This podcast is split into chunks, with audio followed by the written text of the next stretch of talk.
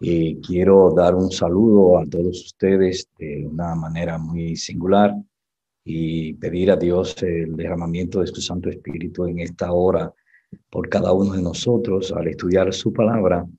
Eh, debemos de tratar de colocar nuestra mente en una posición donde el Espíritu Santo pueda venir y hacer uso de cada uno de nosotros, abrir nuestra mente para comprender su mensaje.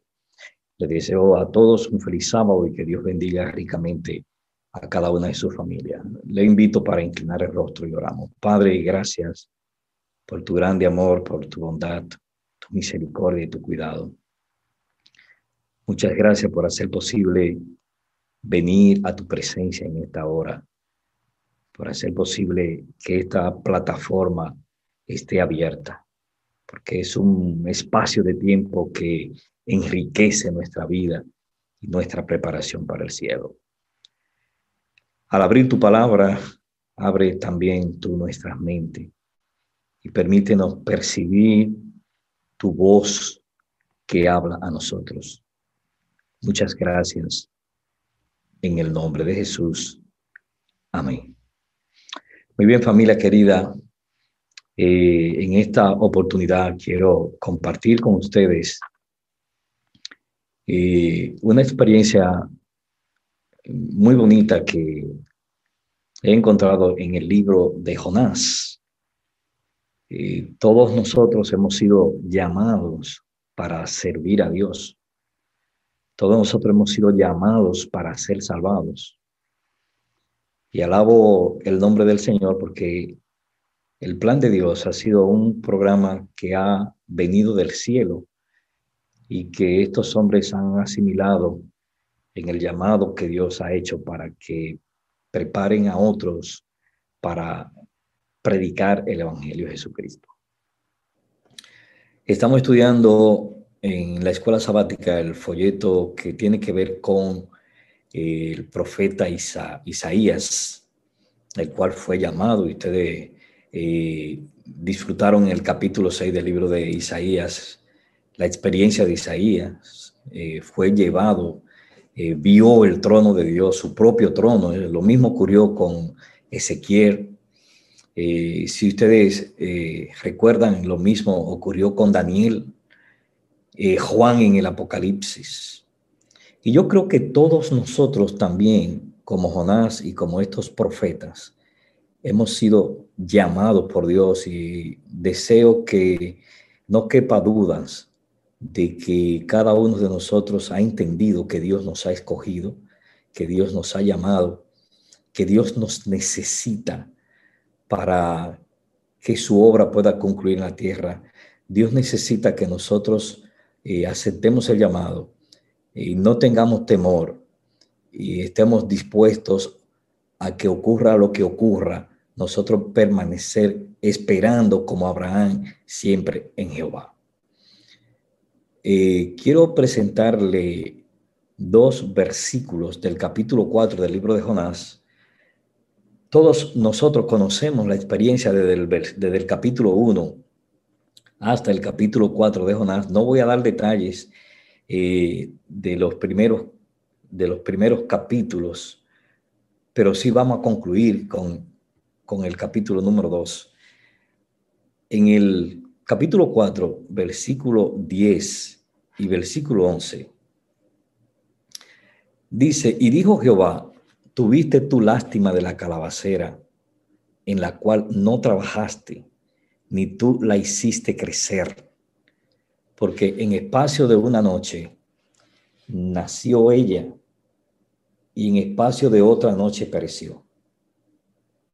Y no tendré yo piedad de Nínive, aquella gran ciudad donde hay más de 120 mil personas que no saben discernir entre su mano derecha y su mano izquierda y muchos animales.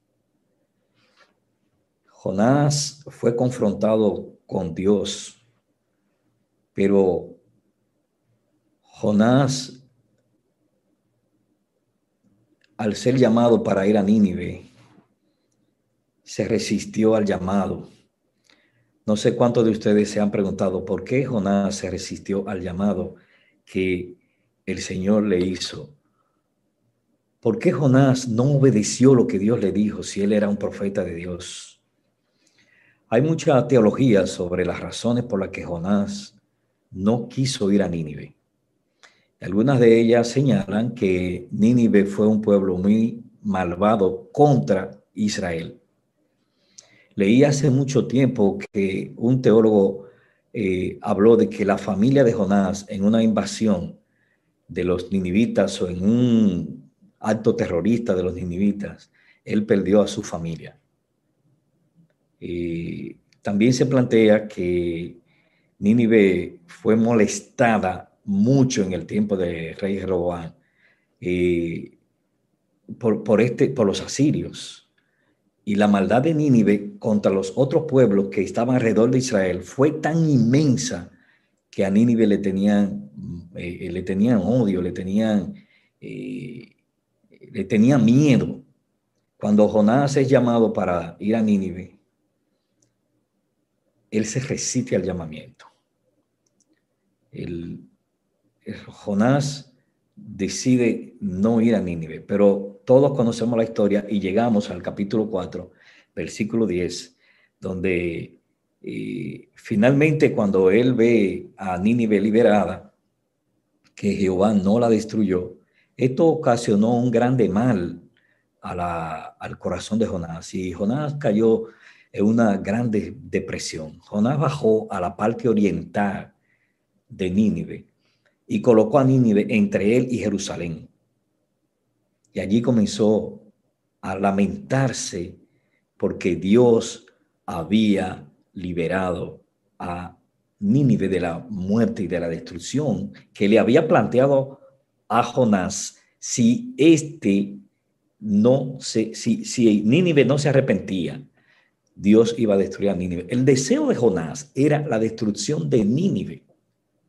Jonás no quería que Jehová salvara a Nínive.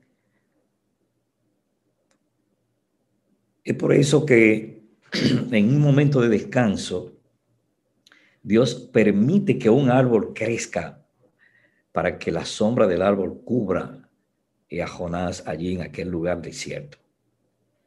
Jonás se sintió muy feliz que si ustedes analizan desde el capítulo 1 hasta el capítulo 4, el verso 10, no había habido un momento de solaz, de un momento de alegría en la vida de Jonás.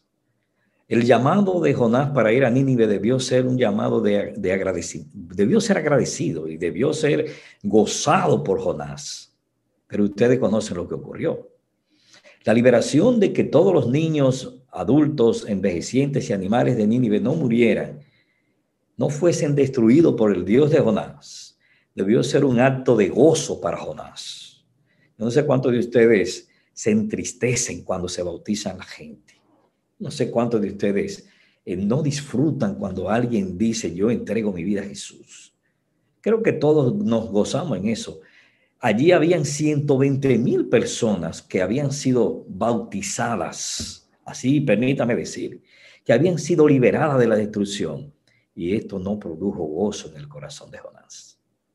Sin embargo, el mismo Dios que levantó ese árbol, esa calabacera para que fuera de, alivio a la situación de Jonás, ese mismo Dios permitió que un gusano o varios gusanos entraran al árbol y lo secaran y a la otra noche ya no había árbol, lo que trajo en Jonás un enojo y se lamentó tanto al punto de que en el versículo 10 Dios le dice, tuviste tu lástima de la calabacera en la cual no trabajaste porque tú no diste un golpe para que esa calabacera creciera y te diera sombra. Tú no hiciste nada.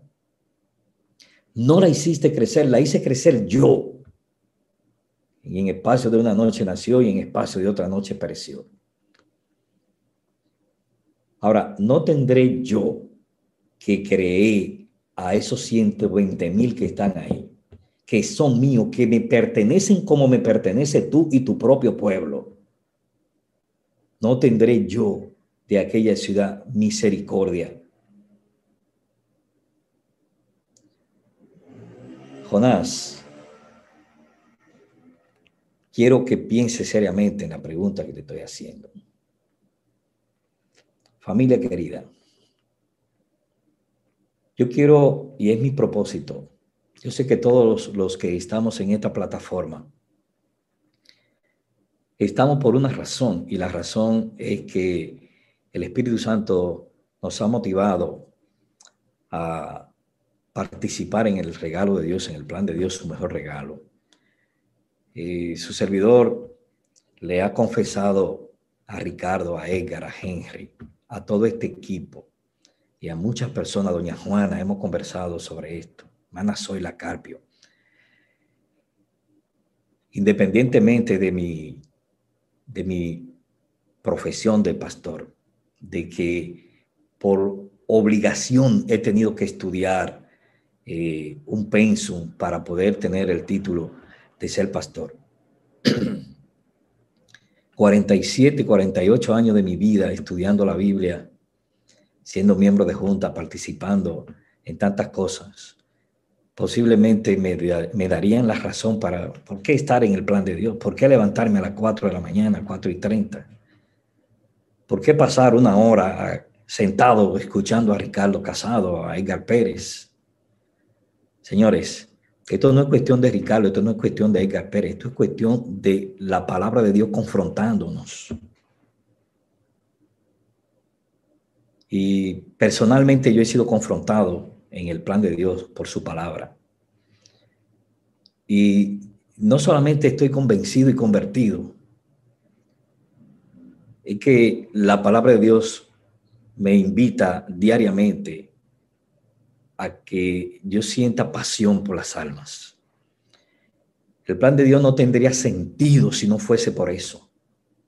Y yo alabo a Dios porque el énfasis que se hace en el plan de Dios es para que nosotros seamos motivados a amar a la gente que Dios quiere salvar. Posiblemente nosotros estamos en este momento pensando, wow, qué lindo que eh, eh, fue un profeta Jonás y Dios le habló y Dios lo llamó. Yo quiero darte una buena noticia. Tú eres Jonás. Dios quiere salvar a Nínive hoy. Nínive posiblemente esté en tu propia casa. Nínive está al lado de tu casa.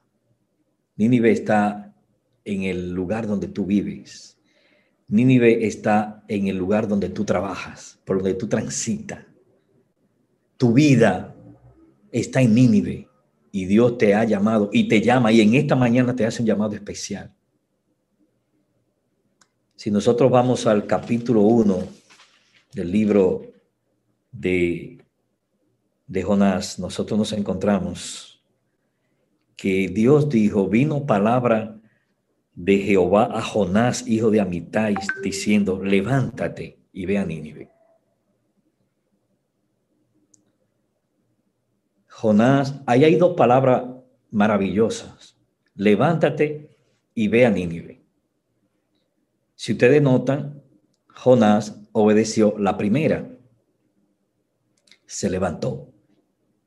Pero la segunda, en vez de ir a Nínive, se fue a Jope en Jope tomó un taxis, tomó un vuelo para irse a Tarsis y su lío comenzó camino a Tarsis.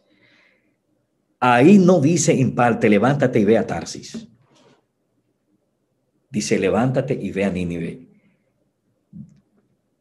En esta mañana y, y siempre, yo creo que tú has entendido que Jehová te ha llamado y te ha dicho, levántate. Yo no sé si te, si te ha levantado. Y si te ha levantado, yo no sé para dónde tú has cogido. Pero el llamado de Dios es levantarte para ir a los que están alrededor de tu, de tu vida. Y la primera Nínive es tu familia. ¿Qué dice tu familia de ti? Anoche, mientras yo concluía este este tema, yo se lo prediqué a mi esposa en la cama. Y cuando terminé, ella nada más hizo así. Gloria a Dios. Mi propósito principal de amar a Miguelina es ayudarla a salvarse. Miguelina es mi Nínive. Por eso tengo que soportarla cuando ella no hace las cosas como yo pienso que debe hacerla. Sé que no es perfecta, por eso acepto sus errores y trato de motivarla, intarla, para que ella haga lo mismo conmigo, porque ella es mi Nínive. Entre José es mi Nínive, Magda y Lilian son mi Nínive. Ustedes son mi Nínive, mi distrito es mi Nínive, mi vecindario es mi Nínive. Posiblemente me he levantado, pero para ir a mis afanes de administrar iglesia. Me he levantado para estudiar la lección de escuela sabática, para ir a disfrutar de un buen programa como el de anoche en la Sociedad de Jóvenes, que de hecho le comentaba eso dentro del tema a mi esposa. Un programa, me dice ella, precioso el de anoche en la Sociedad de Jóvenes pero no te he enfocado a salvar almas. Y felicito a mis jóvenes, maravilloso programa. Y justamente anoche, reunido con el departamento de ministerios personales antes de la sociedad de jóvenes, el equipo de, de ministerios personales, estamos enfocándonos hacia ahí, hacia llevar a nuestros muchachos a que cada uno sienta el llamado de ir a Nínive. Y no solamente decirlo, sino capacitarlo, como está haciendo el plan de Dios, capacitando a todo el que entra a la plataforma para que vaya. No, no, no es para tener conocimiento bíblico, es capacitarnos para nosotros ir a Nínive. Yo quiero compartir con ustedes del libro de evangelismo de nuestra hermana Elena White, en su capítulo 1, el la página 15 y la página 16. En la página 15, el párrafo 5, y quiero que nosotros prestemos atención grandemente a esto. En la página 15, párrafo 5 dice, a la iglesia se le confió el mensaje. Y en el caso que nos asiste, yo quiero saber si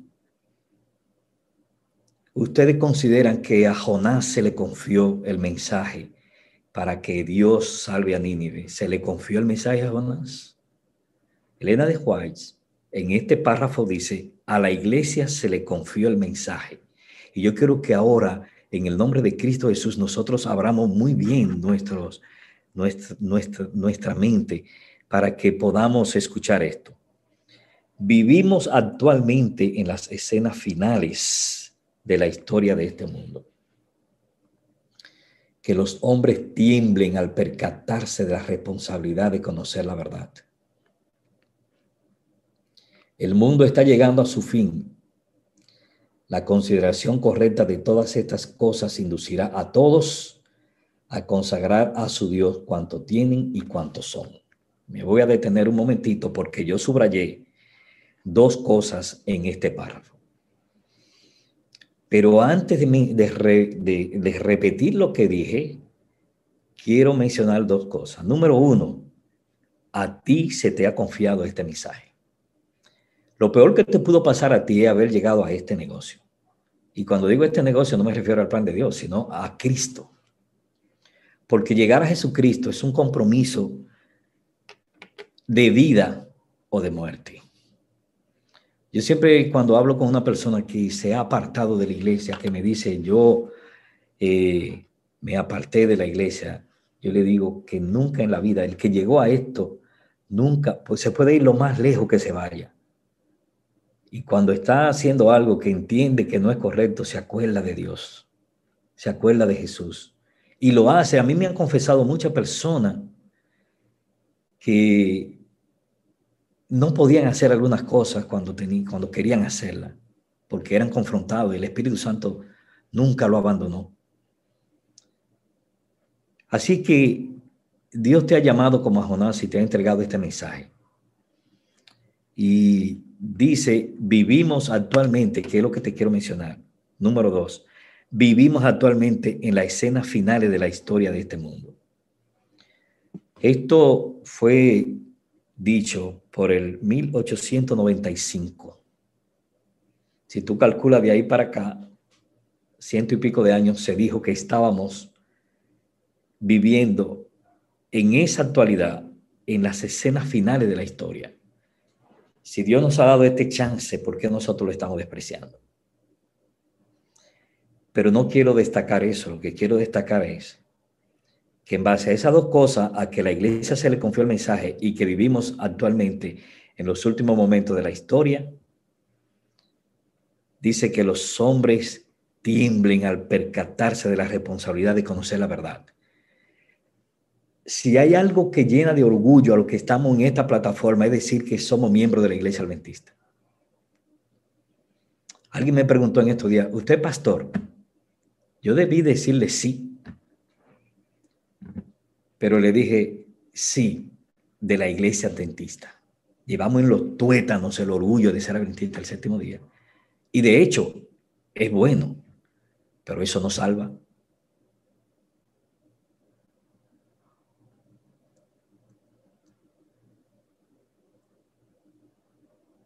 Familia querida, Tú has sido llamado, no es para ser adventista, que de hecho es el pueblo de Dios, es el único pueblo que tiene el mensaje de Dios, es el pueblo que ha sido llamado para salvar a Nínive y tú eres parte de él. Que los hombres tiemblen al percatarse cuando tú te des cuenta de la responsabilidad que tú tienes de conocer la verdad, esta verdad que tiene la iglesia adventista. Aquí dice que tú debes de temblar. Jonás tembló cuando le dijeron ve a Nínive.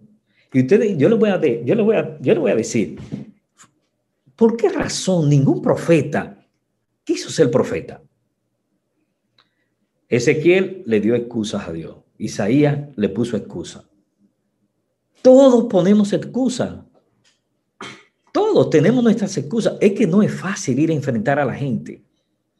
Para los profetas no era fácil ir a enfrentar a los, a los reyes y decirle a los reyes que estaban equivocados. Porque ustedes recuerdan que un rey no era como un presidente ahora. Un rey era ley, batuta y constitución. El rey aglutinaba todo, todo el poder se centraba en esa persona. Y ir a darle en la cara a un rey y decirle que estaba equivocado eso no era para muchachos. Y a todos le costó, todos tuvieron que pagar el precio de haber aceptado el llamado. Ahora yo te pregunto a ti, ¿no vas a pagar tú el precio de haber sido llamado? Yo no sé cuál será el que tú tendrás que pagar. Yo sé que cuando Jonás aceptó el llamado se levantó, pero se levantó para ir a otro lugar.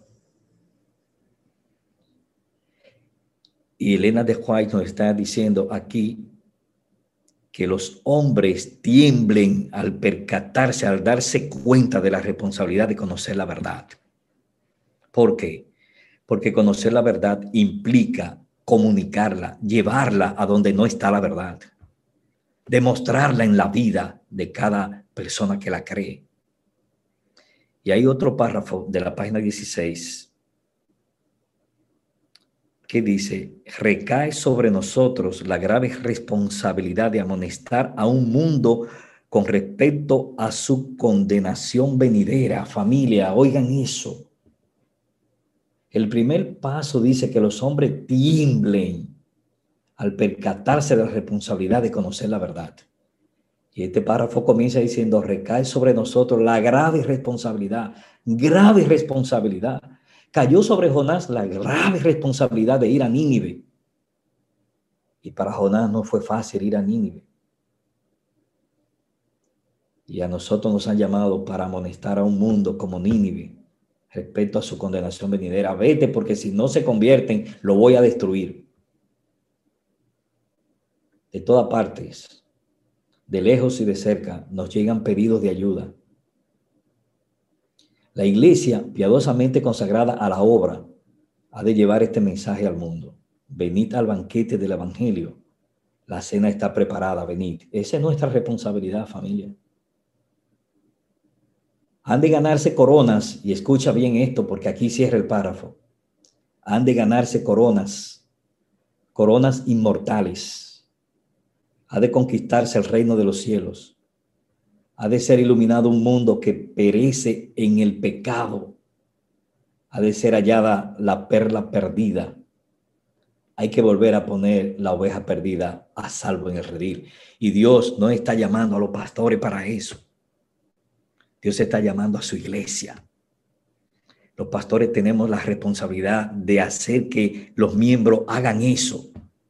Sin embargo, nosotros estamos administrando iglesia, no capacitando miembros para cumplir con la misión de ir a Nínive y salvar a Nínive. Es por esto que me siento tan comprometido en esta plataforma. Y quiero gastar no solamente mi tiempo, sino mi vida tratando de que los miembros de iglesia entiendan eso. Quiero ir cerrando y compartir dos preguntas que tiene este párrafo. ¿Quién se unirá al grupo de los que buscan? te unes tú al llamado que Dios está haciendo para ir a llevar la luz y traer las ovejas que están perdidas fuera del redil? ¿Te unen? ¿Quién llevará la luz a aquellos que andan errantes en la oscuridad del error? ¿Quién? ¿Acepta el desafío tú o simplemente eh, emocionalmente participa de estos programas del plan de Dios porque son bonitos, porque aprende Biblia, porque acepta el desafío de llevar la luz a los que están en tinieblas, de ir a buscar las ovejas que están errantes en el mundo y que Dios quiere salvarla. ¿Te molesta que los hombres beban, atraquen, maten, digan palabras obscenas, vivan una vida desordenada? ¿Te molesta ver mujeres en la calle mal vestidas, prostituidas? ¿Quién llevará la luz a aquellos que andan errantes en el mundo? Y la manera extraña de terminar esta mañana entonces yéndome al primer capítulo, eh, los versículos del 1 al 3 de Jonás. Debí de comenzar por ahí, por eso suena un poco extraño, pero la idea no es simplemente que Dios te ha llamado y te dice levántate. El problema es si tú vas a ir a donde Dios te pide que vaya. Por eso quiero cerrar compartiendo con ustedes del libro de Jonás en su capítulo 1, los versículos 1, 2 y 3. Y vino palabra de Jehová a Jonás, hijo de Amitai, diciendo, levántate y ve a Nínive, aquella gran ciudad, y pregona contra ella porque ha subido su maldad delante de mí. Yo quiero saber si lo que pasó en Sodoma no fue que subió la maldad. Yo quiero que ustedes y yo reflexionemos si lo que pasó a los antidiluvianos no fue que subió la maldad. Y el Señor allí en el capítulo 7 y 6 de Génesis dice que como en los días de Noé, será, en Mateo Jesús menciona a Génesis 6 y 7, diciendo que como en los días, en los días de Noé, así será la venida del Hijo del Hombre, que los hombres estarán en esto, en aquello y lo otro. Ahora, mi pregunta es la siguiente para ti. ¿Es ahí donde estamos hoy? Tienes razón Elena de Juárez cuando dice, vivimos actualmente en las escenas finales de la historia de este mundo. ¿Qué es lo que tú ves en la calle? ¿Qué fue lo que contó la hermana Lady? Que estoy seguro, muy seguro, que el ángel de Jehová andaba en esa jipeta ayer, fue el día que ocurrió. En el capítulo, en el versículo 2, dice, levántate y ve aquella ciudad y pregona contra ella, porque ha subido su maldad delante de mí. Ahora, en el versículo 3, Jehová, eh, Jonás obedece. Y dice el versículo 3, y, y, y Jonás se levantó ¿Obedeció o no obedeció el llamado de ir a Nínive? Sí obedeció. Ahora, aquí es donde está el problema. Y Jonás se levantó para huir de la presencia de Jehová. Miren por qué yo he querido utilizar el capítulo 1 para cerrar en vez de haber comenzado con el capítulo 1 y terminar con el 4.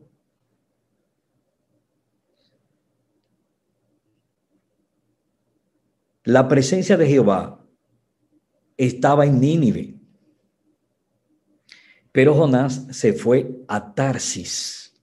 Primero llegó a Jope y en Jope abordó una embarcación para ir a Tarsis. Jehová no le dijo que fuera a Tarsis, pero Jonás decidió obedecer la primera parte, se levantó, pero se levantó para huir de su presencia.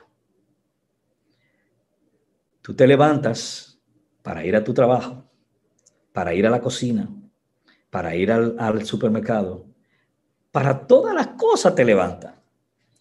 Ahora, ¿te está levantando para ir a Nínive? Cuidado si nosotros en ocasiones hemos, hemos criticado a Jonás porque no hizo lo que Dios le dijo. Pero y tú y yo estamos levantándonos para ir a Nínive a buscar las ovejas perdidas que están fuera del redil para traerlas al redil.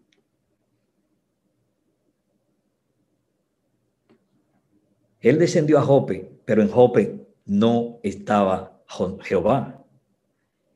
Y halló una nave que partía para Tarsis, pero en Tarsis no estaba Jehová. Pagó su boleto, entró en ella para irse con ellos a Tarsis, lejos de la presencia de Jehová. Como dice, lejos de la presencia de Jehová. Yo quiero hacer una pregunta para el cierre. ¿Hacia dónde tú te estás dirigiendo con relación al llamado que Dios te ha hecho? Directora de escuela sabática que no hay nada que envidiarle a su trabajo. Anciano de iglesia que el pastor está orgulloso de él. Aporte extraordinario de tu diezmo y tus ofrendas está en el camino equivocado. La presencia de Dios está en Nínive y espero que me interprete. La presencia de Dios está en tu casa. ¿Cuál es el testimonio que le está dando a los que no son cristianos de tu familia? ¿Qué ellos están pensando? ¿Cuál es el Jonás que Dios ha escogido para salvar a su familia. A tus compañeros de trabajo. Está yendo a donde está la presencia de Dios. Está yendo a sentarte en una computadora a realizar tu trabajo. O está yendo a tu trabajo y tu vida le está llevando la luz a los que están en tinieblas. Así que familia querida y amada, en esta mañana mi llamado final, el llamado de Dios final a nosotros es, levantémonos y vayamos a donde Jehová tiene su presencia. Padre, gracias por permitirnos en esta hora sentir que tú has hablado nuestras vidas. Gracias por tu palabra.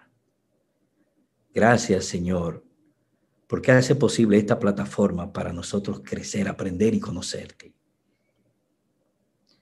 Muchas gracias porque nos has escogido y nos ha llamado en esta hora permítenos, Señor, a cada uno de nosotros iniciar nuestra propia empresa de ir a buscar a otros para que sean salvados. Permítenos ir a Nínive.